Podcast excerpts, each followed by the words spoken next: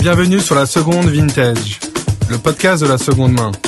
Le but est de capturer cet écosystème bouillonnant qu'est la seconde main à travers une série d'interviews d'entrepreneurs, de collectionneurs, de revendeurs, mais aussi de marques. Ravi pour ce 18e épisode d'accueillir euh, Camille Gabi, qui est cofondatrice de la marketplace vintage haut de gamme L'Imparfaite, que tu as cofondé avec Ariane de Béchade en 2017. Donc sur cette plateforme, tu proposes du prêt-à-porter, mais aussi des sacs et des accessoires vintage. Donc ça va être super intéressant pendant cet épisode parce qu'on va voir comment tu as démocratisé le vintage avec cette plateforme, quelles sont euh, les spécificités euh, de la plateforme que tu as créée, et enfin, euh, quelle est la vision de la mode durable que tu souhaites défendre? Est-ce que d'abord tu peux nous, nous présenter un peu la genèse de l'imparfaite? Ouais, très bien. Euh, bah écoute, merci de me recevoir. Euh, comme tu disais, est né à peu près en fin, fin 2007, 2017. Euh, à l'origine, on était euh, effectivement deux fans de mode, mon associé et moi, Ariane et moi. On se connaît depuis les bancs de l'école et on parlait beaucoup euh, fringues, tu vois, euh, comme deux jeunes ados qui adorent ça. Elle, elle adorait déjà le vintage, elle chinait beaucoup et moi pas. et petit à petit, en fait, à force de me trimballer dans les boutiques vintage, j'y ai pris goût. Euh, je me suis rendu compte qu'il y avait beaucoup, beaucoup, beaucoup de vêtements. Euh, des vêtements qui étaient canons, il fallait juste avoir un peu de patience, avoir un peu l'œil, et puis euh, et puis aller régulièrement quoi. Et en fait, euh, donc on était, on, adorait le vintage, on a, on, chacune on a fait nos écoles, tu vois, séparées, on restait en contact très très proche, on est toujours restés amis. Et puis un jour, elle était chez Lanvin et moi j'étais chez Saint Laurent en chez L'Oréal. Et euh, je lui dis ouais c'est euh, génial la mode. Euh, moi je baignais en fait dans les images de Monsieur Saint Laurent tu vois qui dessinait sur un coin de table les sketchs de la nouvelle collection. Et elle me dit ah ouais mais alors en fait en réalité ça se passe plus du tout comme ça. C'est très très rare que tu aies vraiment encore des designers qui dessinent les nouvelles collections. Euh, généralement, il y a une mood il y a un mood board, il y a une idée, euh, tu vois, qui émerge pour la nouvelle collection. Et puis, euh, comme en fait les studios sont tellement pressurisés à avoir un rythme de production important, bah, ils ont pas le temps de créer des trucs vraiment from scratch. Donc, bah, ils vont faire le tour des boutiques vintage, ils vont chiner des pièces et puis ils font un peu du mix and match, du copier-coller. Tu vois, ils disent j'adore cet imprimé, j'adore ce col. tiens, est-ce que tu peux me refaire ce boutonnage, etc. Enfin, en fait, comme des peintres qui vont euh, se nourrir, tu vois, des classiques, des grands classiques, ben, la même chose avec les studios, en fait, euh, ils reviennent régulièrement vintage et euh, du coup, ils chinent beaucoup et c'est des, des, grands férus de vintage. Où est-ce qu'ils vont, par exemple? Ils vont dans des marchés à Naples ah ouais, non, mais ils vont même beaucoup plus simple que ça. Hein. Ils vont à Saint-Ouen, euh, où euh, il y a des grands, grands marchés, par exemple, en Belgique. C'est vraiment un, bel endroit pour aller chiner. Donc, tu en as pas mal qui font des allers-retours en Belgique. Et puis, sinon, ce qu'ils font, c'est que carrément, tu as des gens qui sont spécialisés là-dedans. Nous, on a plein de vendeurs sur la plateforme qui sont aussi des conseillers, enfin, si tu veux, des, des gens qui vont voir euh, les grands studios. On a un gars, par exemple, qui s'appelle Julien Sanders, qui est connu pour aller voir certaines marques, certaines grandes maisons de couture il récupère un brief en disant voilà la prochaine collection je voudrais sur ah, enfin je voudrais que ce soit sur ça. Et il fait des recherches iconographiques euh, potentiellement il peut aller chiner des vêtements pour eux. Donc c'est un vrai truc qui est organisé. Tu vois maintenant le vintage ça fait vraiment partie du processus créatif des grandes maisons de couture. Et on était là je me rappelle euh, en train de boire un verre en terrasse. Elle me racontait ce truc là tu vois. Moi c'était un milieu qui était complètement étranger parce que je travaillais chez Saint Laurent chez Yves Saint Laurent mais beauté. Donc chez L'Oréal. Elle elle était du côté mode tu vois et en fait, on s'est dit, c'est marrant parce que du coup, on reproduit en neuf, enfin les grandes maisons de couture, tu vois, reproduisent euh, des choses qu'ils vont chercher en vintage. Et après, tu as des marques de fast fashion qui reproduisent à l'autre bout de la planète, au Bangladesh, pour euh, un prix dérisoire, des pièces qui, euh, qui ont défilé pendant les Fashion Week. Donc en fait, on est en train de créer un truc... Une boucle, mais pas très vertueuse. Une boucle qui est, qui est l'enfer en termes de production, alors qu'en fait, l'origine est littéralement au coin de la rue. Et l'idée, euh, tu vois, on a tiré le fil et on s'est dit, ah, ce serait trop bien. À l'époque, euh, existait déjà, c'était Brocante Lame. Et on s'est dit, ah, ce serait trop bien, en fait, de créer euh, cette marketplace, tu vois, qui recense la totalité des vendeurs professionnels de vintage sur une plateforme bien faite, euh, simple d'accès, et du coup, de dépoussiérer, de démocratiser l'accès au vintage en, en mettant ces pièces-là sur un, disponibles sur un site, quoi. Donc voilà comment est né Imparfaite en 2017. Alors, et le nom, Imparfait est assez, euh, me touche beaucoup. Euh, comment tu as trouvé ce nom euh Écoute, c'est marrant parce que franchement, quand on a lancé Imparfaite, je, enfin, moi, j'étais, Ariane détestait le nom imparfaite parce qu'elle venait de la mode, etc. Pour elle, acheter un vêtement, enfin, acheter quelque chose pour se sentir imparfaite, elle comprenait pas trop le, tu vois, le, enfin, c'est ça, ça euh, son argument, c'était de dire quand tu veux acheter un vêtement, c'est justement pour te sublimer, c'est pour avoir l'impression d'être quelqu'un d'autre, quelqu'un de mieux que, que soi-même, tu vois. Et en fait, euh, c'est un peu moi qui ai un peu poussé sur le truc au départ, parce que moi, je voulais quelque chose qui soit très euh, déculpabilisant. Tu vois, je voulais que notre marque, elle ait un côté un peu féministe et engagé. Euh, et justement, euh, moi qui étais chez L'Oréal, j'avais l'impression à chaque fois, tu vois, de devoir définir qui était la femme Saint-Laurent, qui était la femme Lanvin, qui était la femme Dior, qui était la femme Chanel, comme si on devait rentrer dans des stéréotypes. Et je voulais un nom qui soit au contraire hyper euh, libérateur et déculpabilisant. Et imparfaite, je trouvais ça sympa parce que on vend des fringues qui sont imparfaites, on vend des fringues qui sont aussi pas dans la boîte, quoi. Et euh, je trouvais que c'était à la fois très représentatif de la femme, de qui on était, de la parisienne, parce que la parisienne, mine de rien, ou la femme française, tu vois, euh, par rapport à la femme américaine, justement, c'est les petits défauts qui font que, tu vois, ça va être euh, la frange qui est pas droite, ça va être les dents du bonheur ou les dents qui sont pas forcément hyper alignées, c'est le fait qu'on boit trop en terrasse, tu vois, enfin, c'est tous les trucs qui font que les petits défauts qui font que au final euh, bah t'es euh, la version idéale de toi-même et t'es qui t'es. Et c'est généralement pour ces petites choses que les personnes qui t'aiment t'aiment. Euh, et c'est un peu la même chose avec le vêtement tu vois. Euh, nous quand on a enfin ma pièce préférée vintage je vais l'aimer parce qu'elle va être un peu élimée à un endroit, parce qu'elle va avoir un défaut qui fait qu'elle est hyper caractéristique et qu'elle me rappelle ce que j'ai vécu dedans. C'est quoi justement précisément cette pièce vintage? Celle que j'aime, ma pièce préférée alors ça change un peu, mais bon, ma pièce euh, préférée préférée préférée, c'est pas une que j'ai achetée en vintage, c'est une qu'on m'a donnée, tu vois. C'est euh, un manteau en cuir que ma mère euh, avait quand j'étais jeune. J'ai vu toutes les photos, tu vois, d'elle avec ça. Enfin, je me rappelle très bien d'elle avec. Et maintenant, c'est moi qui le porte et, et quand je suis avec mes enfants, c'est moi qui l'ai. Et tu vois, j'aime bien ces pièces qui passent de génération en génération parce qu'il y a des, vraiment des, des moments d'âme. Il y a, il y a des pièces qui disent des choses, quoi. Donc, euh, donc imparfaite, c'est né de là. Et puis après, en post-rationalisant le truc, tu vois, on s'est dit, ah, imparfaite, on conjugue la mode, la mode à l'imparfait. C'est, tu vois, le rapport entre les temps, entre les générations. On trouve que c'est un mot génial. temps, euh, quand on parle de vintage, euh, qu'est-ce qu'on entend précisément par là pour toi? Alors, vintage, euh, c'est vrai que c'est un mot qui est maintenant hyper galvaudé et tout le monde l'utilise un peu n'importe comment. vintage, c'est un produit qui a été produit il y a plus de 20 ans. Alors, as, chez Vestiaire, par exemple, ils disent que c'est 15 ans. Bon, ok, fine, euh, comme vous voulez. Mais en tout cas, c'est un produit qui n'est pas neuf, qui n'est pas issu euh, d'une nouvelle production. C'est un produit qui, généralement, a eu des vies euh, précédentes. qui a déjà été porté, c'est généralement un produit d'occasion. Et souvent, on associe vintage avec authenticité, qualité. c'est d'autant plus vrai que un produit vintage aujourd'hui, c'est un produit qui a été fait avant la fast fashion. Donc euh, avec des méthodes qui sont beaucoup plus traditionnelles, généralement des... en Europe ou en France euh, pour les produits que nous on arrive à sourcer.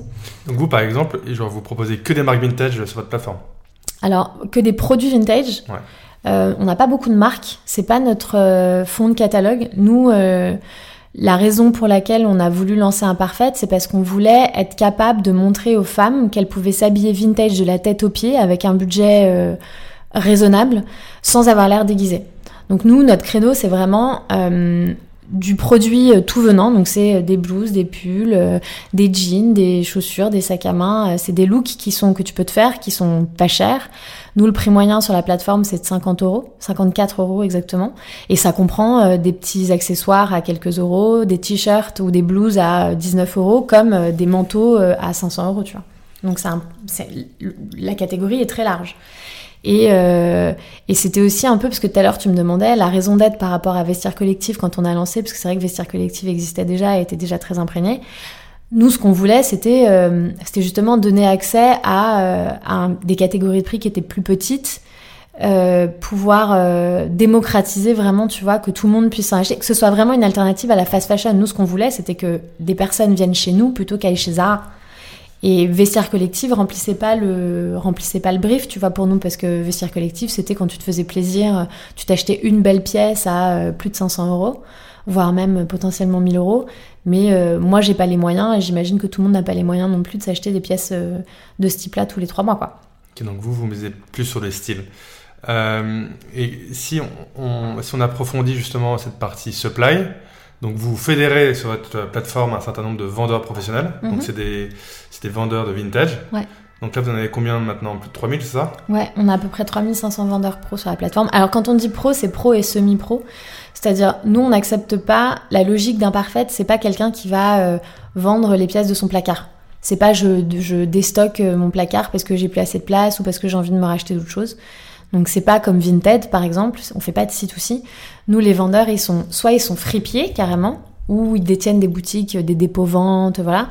Ou alors ils font ça, ils ont une activité professionnelle première, mais euh, ils chinent de manière industrielle, c'est-à-dire euh, ils vont euh, dans des grossistes, ils achètent des ballots de vêtements et ils ont une logique de volume. Ok, parce que on avait reçu à la seconde vintage bon, pas mal de vendeurs professionnels, que ce soit Monogramme, The Brand Collector ou encore Crushon. Est-ce qu'il y en a que tu distribuent sur euh, votre plateforme Alors non, euh, nous c'est vraiment que des fripiers. Et Crushon, ils ont plus une logique euh, un peu similaire à la nôtre, c'est-à-dire ils étaient à un moment agrégateurs de boutiques vintage. Alors après, on n'avait pas le même on n'a pas le même positionnement parce que je pense qu'ils ont une cliente qui doit être beaucoup plus jeune, avec des paniers moyens un petit peu plus petits.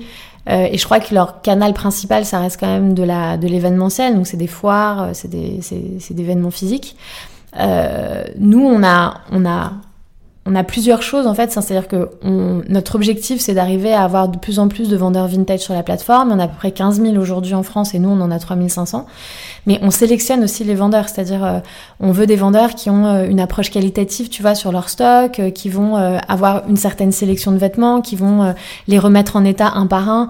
On prend très peu, par exemple, des vendeurs qui vont avoir une logique de déstock à, de, de bac, tu sais, les bacs à 1 euro ou ce genre de choses, parce que nous, ce qu'on veut, c'est écrire une histoire, c'est qu'il y ait du storytelling, c'est qu'on puisse réenchanter le vêtement et pas le brader à 1 euro, tu vois. Donc, nous, on n'accepte déjà pas les vendeurs qui font ça. Quand les vendeurs, on les, on les, on les onboard sur la plateforme, on les forme aussi un peu à notre cahier des charges. Euh, quelles sont les pièces qui partent le mieux, à combien on pense qu'il faudrait le mettre? Alors, on a, on a, nous, on recommande des prix, mais les vendeurs sont libres de mettre les prix qu'ils veulent.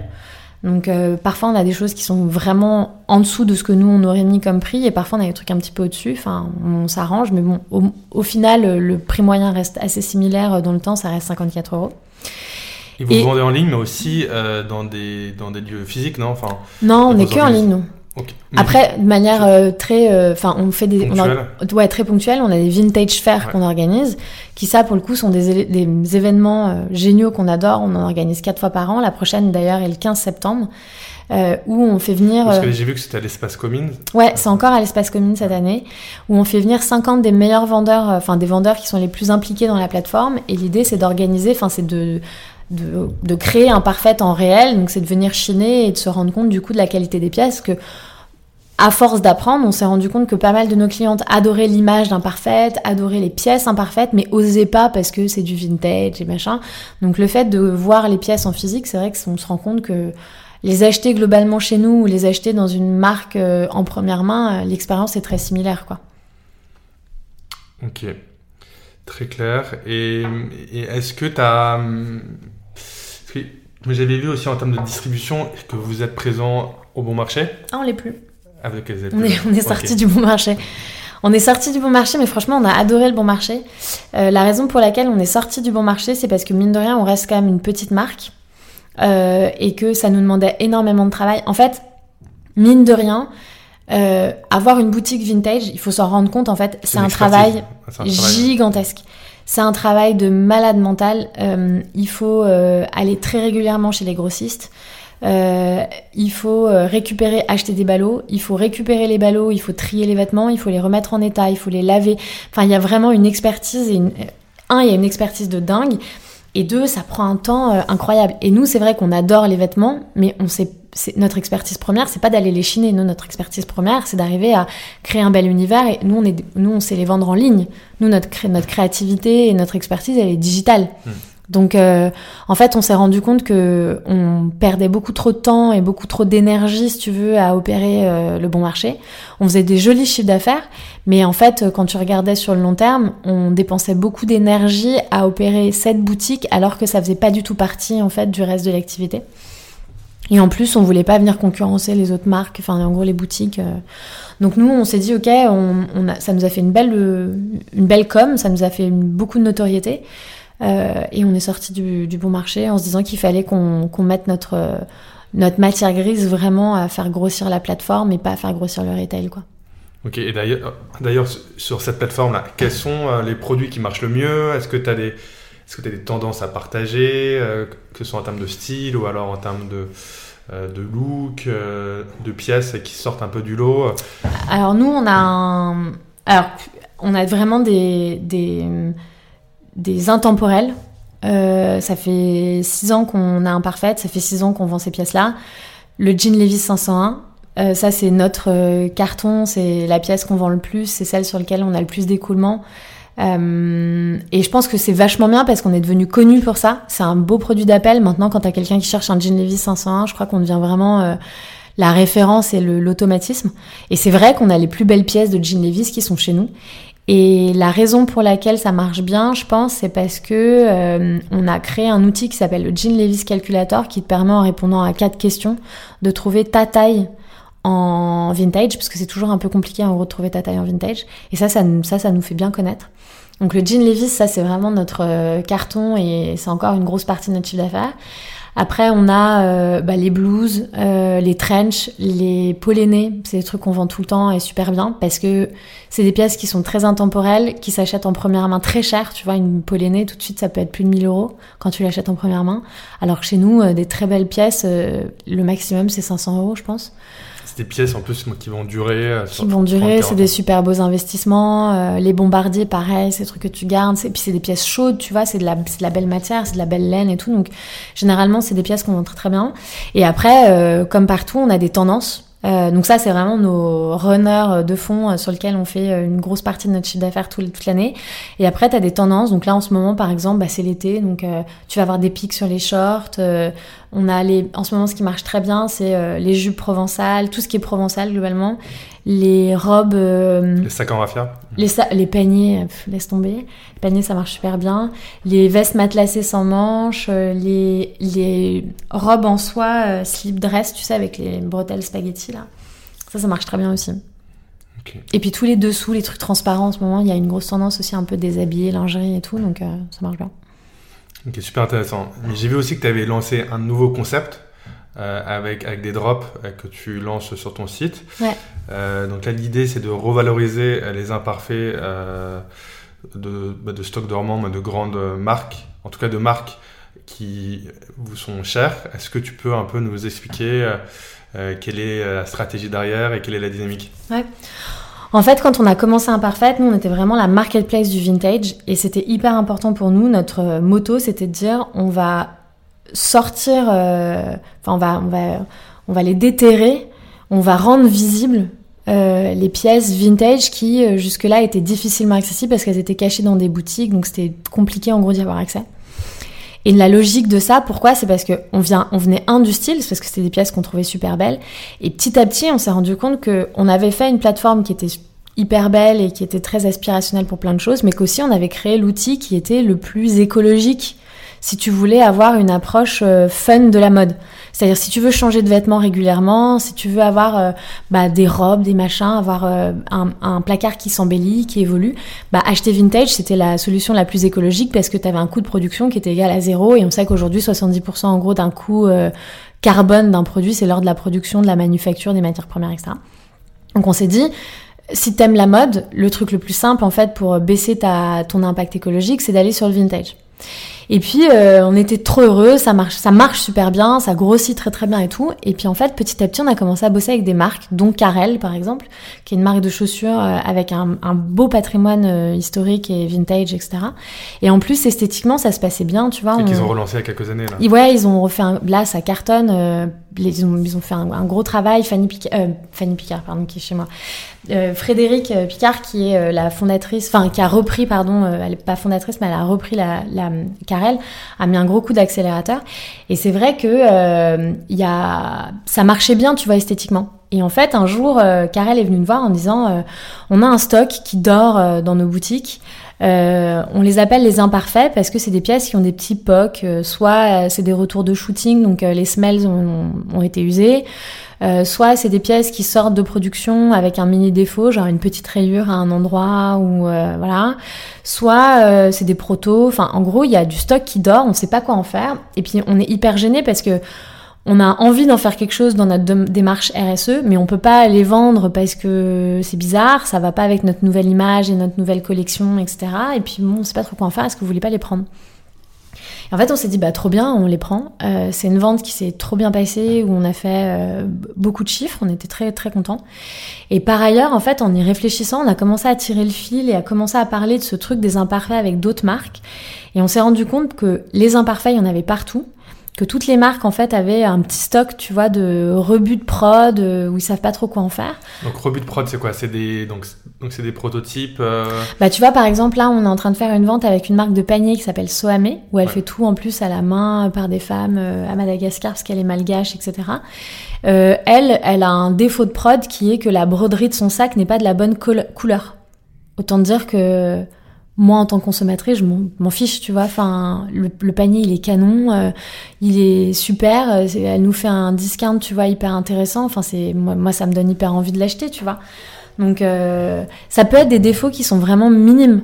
Euh, il y a des défauts par exemple sur les paires de Carrel. Tu me demandes quels sont les défauts je suis incapable de dire lesquels enfin moi j'en sais rien tu vois et puis en plus, euh, par exemple, parfois c'est une petite rayure. Je te dis, il y a une paire par exemple qu'on vend, il y a une petite rayure sur le devant de la, la chaussure. Littéralement, tu portes la pompe une fois, t'en as 10 des rayures comme ça, tu vois. Donc tu te dis, euh, c'est quand même trop dommage que ça dorme dans un placard, euh, enfin dans un stock, alors que ça pourrait être chez moi et je pourrais en faire bon usage, quoi. Donc en fait, on s'est dit qu'il y avait un vrai truc sur le développement. Et puis après, on en parlait tout à l'heure. c'est un peu ce que tu disais, mais ça rend unique aussi la pièce. C'est le petit twist aussi que tu as en plus et qui fait partie aussi de l'histoire de la pièce. tu vois. Exactement. Et puis après, il y a aussi un truc, et on en parlait tout à l'heure en préparant un peu le podcast, mais en vrai, aujourd'hui, il y a un vrai problème, c'est que si on veut diminuer l'impact de la mode, l'impact carbone de la mode, il y a deux choses qu'il faut faire. Un, il faut euh, rédu- réduire les volumes de production, parce qu'aujourd'hui, on produit beaucoup trop, euh, d'autant plus, enfin, surtout pour la population mondiale qui existe aujourd'hui. Donc, en fait, euh, t'as 140 milliards, je crois, d'unités de vêtements par an qui sont produites. On est 8 milliards sur cette tête, cette terre, c'est ridicule. Et puis, tu sais qu'en plus, il y en a une grosse partie de la population, malheureusement, qui achète rien de neuf depuis bien longtemps. Donc, on produit trop de vêtements. Donc, il faut réduire les volumes de production. Et puis, il faut relocaliser dans des endroits où, en gros, la production euh, est moins émettrice en, enfin, l'électricité, le mix énergétique est moins, euh, est moins émetteur en carbone. Sauf que la problématique, c'est que les marques qui s'inscrivent vraiment dans cette logique, tu vois, RSE, qui essayent de faire des efforts sur le sourcing des produits, sur le sourcing de la matière première, sur euh, les endroits où ils produisent, etc. Bah, en fait, ça coûte plus cher à produire. Donc, pour pouvoir avoir un modèle qui est rentable, bah, t'as deux options. Soit t'augmentes les prix publics, mais dans ce cas-là, bah, aujourd'hui, acheter écolo, bah, c'est un privilège de riche parce que ça coûte super cher. Soit, bah, t'achètes un peu de volume. T'essayes de faire un peu de volume parce que du coup, le prix à l'unité, il est bon, tu vois. Enfin, ou il est un peu meilleur. Donc, de facto, il y a deux trucs aujourd'hui, c'est que nous, les belles marques qui s'inscrivent vraiment dans des démarches RSE, bah, elles ont des prix qui sont peut-être un peu chers. Donc, pour toucher une nouvelle clientèle, le fait de proposer un discount sur une partie de ta production, ça peut être intéressant parce que derrière, tu recrutes sur le- le reste.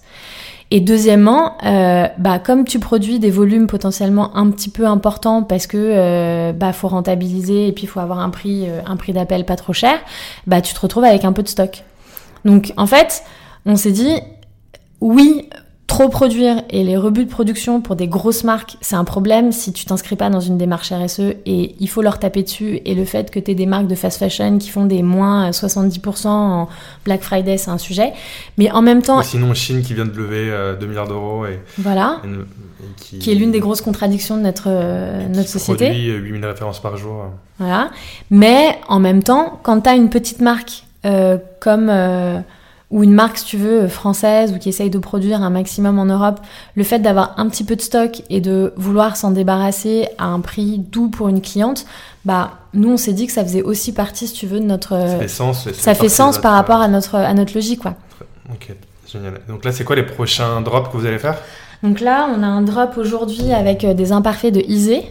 Ok. Euh, on a une marque française de marinière qui s'appelle Le Minor, euh, qu'on lance aussi aujourd'hui. Euh, on a plein, plein de trucs là C'est breton, ça. hein Ouais.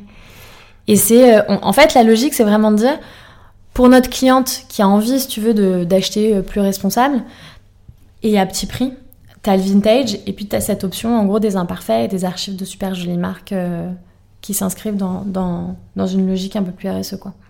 Ok, ok, super intéressant. Et pour conclure, euh, j'avais vu que vous venez de lever euh, 3 millions d'euros là en, en octobre 2021. Ouais, il y a un an et demi déjà maintenant, mais ouais, le temps un, passe vite. avec un fonds impact euh, qui s'appelle Alta Equity. Mhm. Euh, quelles ont été vos ambitions avec et vos projets de développement? Est-ce que tu peux nous en dire un peu plus? Ouais, bien sûr. Alors, on est très heureux d'avoir levé avec Alter, qui est un fonds d'impact, comme tu disais. Et franchement, ça a fait la différence parce que, mine de rien, on a un développement qui parfois, est, enfin même souvent, euh, est pas forcément hyper rationnel d'un point de vue business parce que ben on, on met l'éthique euh, quand même sacrément au sens, au, enfin au centre de nos décisions. Et le fait d'avoir des investisseurs qui comprennent ça et qui embrassent ça et qui valorisent ça, et ben c'est super super important. Donc on est dans un fonds euh, qui a été fondé par Fanny Picard, euh, qui a été vraiment la prêtresse euh, du fonds d'impact, parce qu'à l'époque, quand elle l'a fait, il y a plus de dix ans, c'était pas du tout commun. Maintenant, tout le monde fait de l'impact, mais c'est assez opportuniste. Et écoute, on est, on est suivi par deux, deux, deux chargés de compte, je sais pas comment t'appelles ça, de... Enfin, en gros, euh, Chef de projet. deux chefs de projet en gros chez eux et ils sont géniaux autant d'un point de vue financier, ils nous accompagnent vraiment tu vois sur la rentabilité du business et tout que euh, sur le côté humain, moral parce que tu as toujours des galères et enfin c'est la vie d'entrepreneur, tu vois. Donc euh, il- c'est vraiment un travail à quatre mains et on réfléchit vraiment ensemble, tu vois, sur toutes les problématiques de la boîte. Et notamment la grosse problématique, c'était euh, l'application, non? Exactement. Que vous avez pour, euh, Exactement, pour on les a acheteurs. Exactement. En gros, euh, on est en train de développer une app euh, pour les acheteurs. On avait déjà une app pour les vendeurs pour qu'ils puissent mettre en ligne euh, les produits de manière très simple. Et là, on, a, on est en train de lancer une app pour les acheteurs. Et euh, là, on est en train d'accélérer ouais, très fort. Donc, l'un des gros enjeux de, de la levée, c'est d'arriver à faire migrer une bonne partie de, nos clientes, enfin, de notre cliente sur, sur l'app. ouais. Donc alors je vous conseille à tous de télécharger l'application qui est très bien faite en termes, en termes de UX. Et, euh, Disponible sur l'App Store. Ouais, donc, donc téléchargez-la et, et allez dénicher la perle rare euh, sur Imparfaite. Merci beaucoup en tout cas Camille. Merci à toi. Hugo. Salut.